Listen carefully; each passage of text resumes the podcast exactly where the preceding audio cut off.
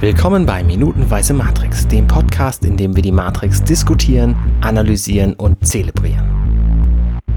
Heute mit dabei der Alexander Hoaxmaster Waschkau. Hallo. Einen wunderschönen Tag, Abend, Morgen, wann auch immer ihr das hören mögt. Außerdem dabei der Schlingel Bastian Wölfle. Guten Abend. Schönen guten Abend und wer uns so lieblich vorgestellt hat, ist der Arne Codenager Ruddert. Hallo, hallo. Guten Abend. Und das Wochenende naht. Das Wochenende naht.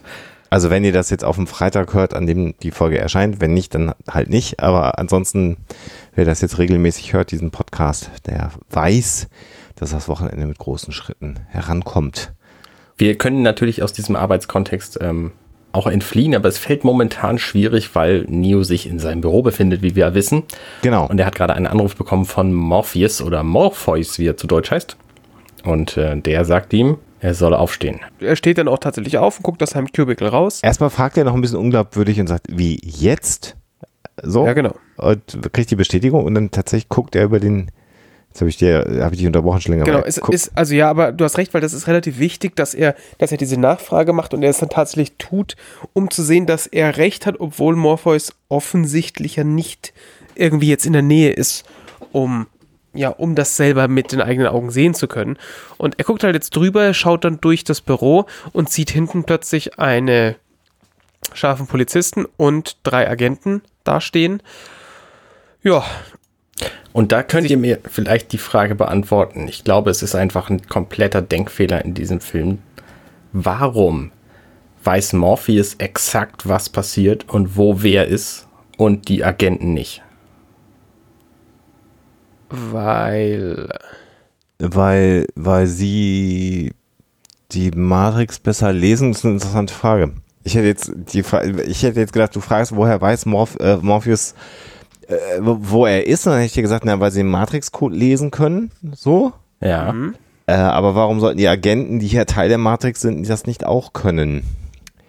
Das ist, jetzt hast du mir den ganzen Film kaputt gemacht. Das ist ja so ähnlich wie diese Indiana Jones Geschichte. Das Vielleicht ist ja haben die einfach keinen Root-Zugriff und sonst hätten die das ja einfach auch direkt gesagt, hier mach mal ähm, Aber eigentlich machen sie das ja. Also sie können Sudo sich ja auch, Obey und dann äh, wäre die Sache ja auch schon gegessen gewesen. Naja, aber sie, sie können ja auch sich in jeden anderen Körper und so reinflanschen. Und da müssten sie ja dann auch wissen, wo der andere Körper sich befindet, damit sie sich da reinflanschen können. Ja. Weißt du? Ich versuche mal eine Erklärung zu bieten. Die Agenten arbeiten halt mit den Mitteln des Dateisystems und Morpheus und seine Gang sind Hacker. So, die wissen halt, also die kriegen es auch hin, ohne zu gucken während die Agenten irgendwie, irgendwie gucken müssen. So, das ist mein, mein schwacher Versuch, diese Story irgendwie zu kitten. Ja, das äh, nehme ich so hin. Das werde ich jetzt auch so akzeptieren. Das ist immer noch eine bessere Erklärung äh, als das Plothole beim ersten Indiana Jones Film, was einfach nicht zu kitten ist, wenn man es einmal weiß. Das ist richtig. Es ist so schlimm. Ich habe den kürzlich wieder äh, geguckt und es ist. Darf soll das nicht erzählen, Mensch. Darüber reden wir nicht. Wir spoilen keine anderen Filme hier. So. Genau. Den ersten Indiana Jones Film spoilen ist auch schön. Ne? Das ist, wie alt ist der jetzt? 40 Jahre? Naja, also spoilen heißt ja wortwörtlich verderben. Verderben. Und das ja. ist genau das, was du machst, wenn du diese Information verteilst. Genau, wir verderben ja weder Firefly noch die Matrix. Richtig. Und was wir sehen, ist ja nicht nur, dass es eine Schar von Polizisten ist, sondern äh, und Agenten, sondern es sind die Agenten, die wir ja sehen, was in der Sequenz schon. Ja, äh, die wir als Zuschauer ja schon vom Beginn des Films an kennen. Genau. Äh, ne? Also da sehen wir ja jetzt wieder Hugo Weaving und wir wissen, äh, wenn die auftauchen, wird es echt ein bisschen unschön. Und ich finde ja auch die Frisur der jungen Dame, die dann auf die, auf, auf die Arbeitszelle, auf das Cubicle von äh, Thomas Anderson deutet, hat ja auch eine schöne Frisur, diesen schönen Dutt. Mhm. Äh, hat ja auch was, finde ich, irgendwie. Details. Ja, nu. Ich finde es auch ein, ein, wunderschön geformtes Exit-Schild über den Agenten. Ähm, was ich an dieser Szene interessant finde, tatsächlich, ist, dass man da sieht, wie groß dieses Büro ist. Das haben wir vorher nicht gewusst, weil wir einfach ihn in seinem Cubicle gesehen haben und das war's. So, und jetzt sehen wir, okay, es gibt offensichtlich wenigstens vier Reihen von Cubicles, nämlich die, wo er drin ist und noch drei weitere, nämlich die bis zu den Agenten hin. Und es ist, sind auch nicht wenige Cubicles pro Reihe, also das ist schon nicht klein, das Büro auch dann die, die Szene, die dann, die dann kommt, finde ich sehr, sehr schön.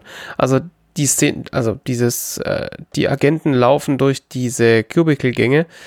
Sie werden sehr stark von unten gefilmt. Man sieht, was hier gar nicht so oft ist, die Decke, weil oft gibt es nämlich keine bei vielen Ja. Filmen. ja. Ja. Und du siehst halt hier, es ist tatsächlich ein Cubicle. Dadurch, dass die, dass die zwei Agenten von so weit unten gefilmt werden, wirken sie natürlich noch deutlich bedrohlicher. Wir haben eine äh, für Filmverhältnisse relativ lange ähm, Steadicam-Fahrt um diese Kurve rum, die das Ganze auch sehr dynamisch macht. Also sie laufen, also es ist nicht so, dass es würden sie einfach drei Meter laufen, zack, Schnitt, sondern sie laufen halt, laufen um die Kurve und dann schneiden wir erst wieder zurück zu, ähm, zu Neo. Neo. Das heißt, man sieht schon, sie, sie müssen ein bisschen Weg zurücklegen. Bedeutet auch, er hat so ein bisschen Zeit, um sich jetzt vorzubereiten und, und um den Dingen zu folgen, ähm, die Morpheus ihm jetzt sagen wird.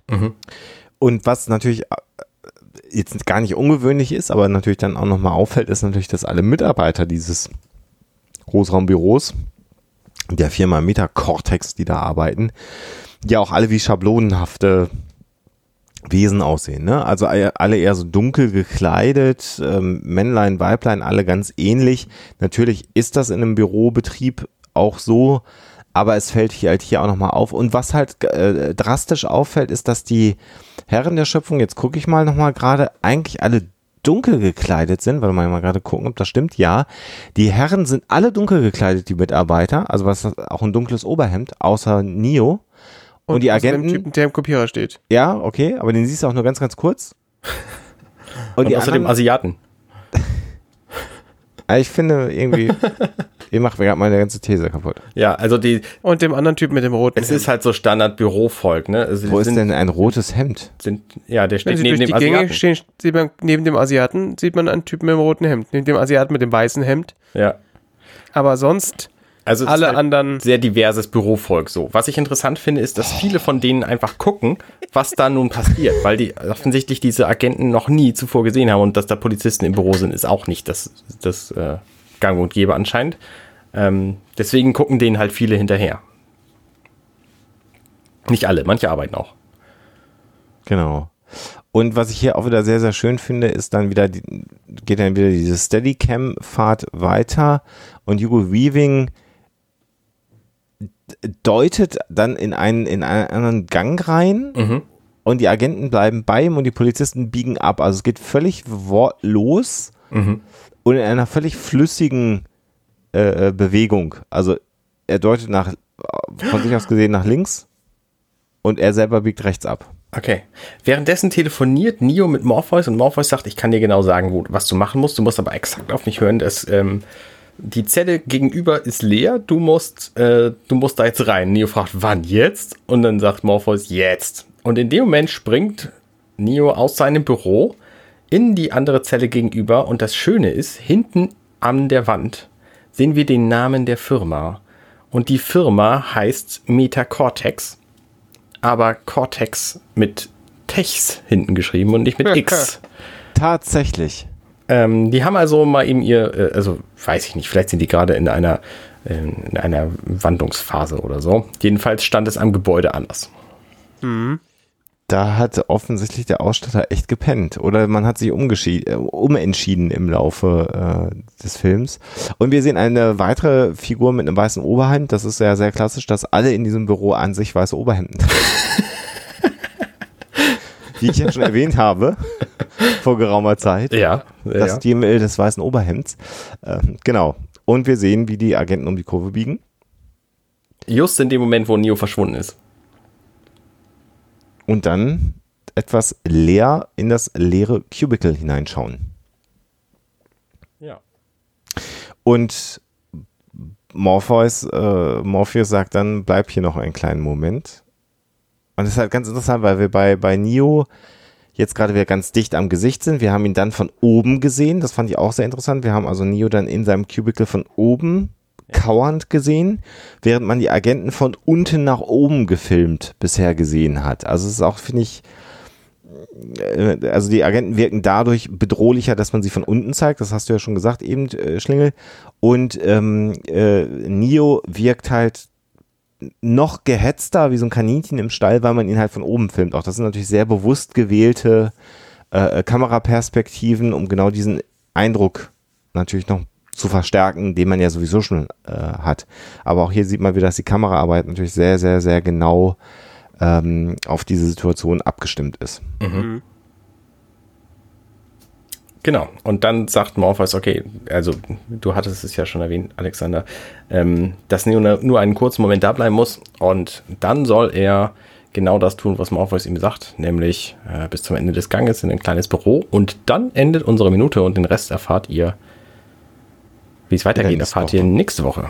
Genau, und was hier noch äh, interessant ist, war, er linst dann ja noch so um die Kurve, ähm, Neo, und man sieht dann die beiden Agenten, die sich länger durch ihre Sonnenbrillen angucken und man hat das Gefühl, dass die irgendwie miteinander kommunizieren. Aber man, sie können ja im Prinzip nicht über ihre Augen kommunizieren, weil die Sonnenbrillen da sind. Sie sprechen nicht. Mhm. Aber sie haben sich ganz offensichtlich verständigt, weil sie sich dann umdrehen und in andere Richtungen auseinandergehen. Das finde ich auch nochmal ganz interessant. Also äh, äh, Hugo Weaving dirigiert hier quasi die Polizei und seine Kollegen, ohne ein Wort zu sprechen. Ja. Finde ich halt auch äh, gut, gut gemacht, gut gespielt und ja. Also spätestens am Ende, am Ende dieser Minute sehen wir dann auch, warum es unabdingbar nötig ist, dass die Agenten nicht wissen, wo Neo ist. Ja, weil sonst hätte Weil sonst all diese Szenen hier nicht funktioniert hätten. Ja, definitiv. Wenn es gegangen, ganze Film kaputt. Genau. Aber so ist es. Ja, und wir, äh, interessant ist halt hier, ähm, auch das hat Schlingel ja schon gesagt, dass wir die Decke sehen. Wir sehen halt wirklich so eine, so eine typische Bürodecke, so eine abgehängte Decke mhm. mit so Paneelen und immer mal wieder auch ein, äh, ähm, sag mal schnell, so ein Wassersprüher, Sprinkleranlage. Und die Sprinkleranlage wird ja auch äh, in diesem Film später noch eine Bedeutung haben. Ob mhm. das jetzt eine bewusste Entscheidung ist, dass man hier auch schon eine Sprinkleranlage sieht, weiß nicht zuzutrauen wär's, äh, den Wachowskis. Ähm, und äh, aber zumindest kann man sagen, Sprinkleranlage wird hier schon ganz klar gezeigt. Ähm, Ob es jetzt der Umstand war, dass da, wo sie gedreht haben, die einfach unter der Decke waren, das Zufall war oder nicht, keine Ahnung. Wir werden es nie erfahren. Nein, aber wir können darüber spekulieren. Und ansonsten äh, bleibt uns fast ja nur noch euch ein äh, schönes Wochenende zu wünschen und äh, nächste Woche geht es dann wieder weiter bei Minutenweise Matrix. Genau. Alles klar. Dann gute Nacht. Adieu. Schönen Tag noch, je nachdem. Macht's gut.